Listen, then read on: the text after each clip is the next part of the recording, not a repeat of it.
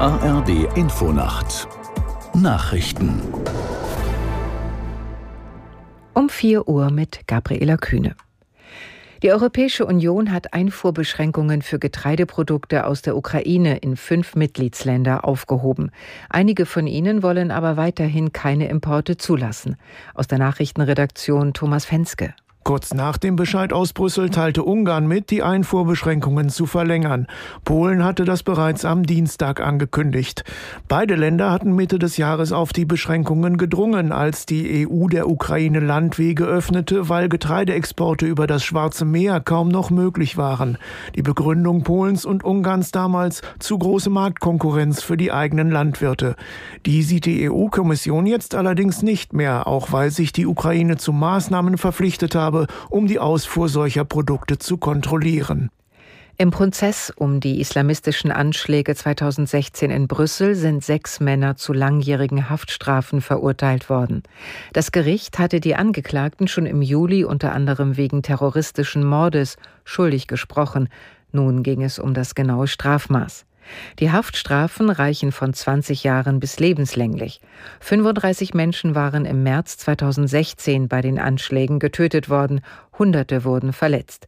Mit den Urteilen ging der größte und teuerste Prozess in der belgischen Geschichte zu Ende. Die italienische Ministerpräsidentin Meloni hat die Europäische Union aufgefordert, Migranten an der Überquerung des Mittelmeeres zu hindern. Sie sagte, notfalls müsse die Marine eingesetzt werden, um Flüchtlingsboote vom Ablegen abzuhalten. Zugleich kündigte sie ein entschlossenes Handeln ihrerseits an, um die Zahl der Menschen einzudämmen, die vor allem auf der kleinen Insel Lampedusa ankommen.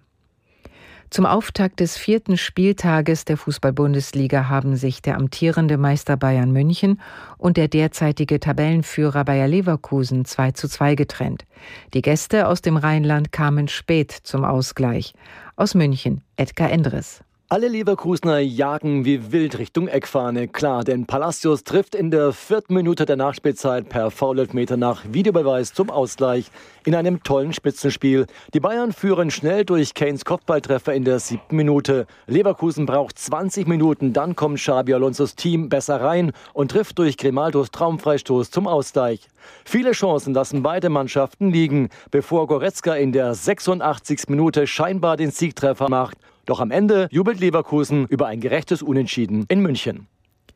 Das waren die Nachrichten. Das Wetter in Deutschland. Tagsüber länger sonnig, hier und da wolkig, nachmittags im Südwesten wolkig, abends Schauer und Gewitterneigung 21 bis 29 Grad. Am Sonntag Spätsommerwetter, im Westen einzelne Schauer. Das waren die Nachrichten.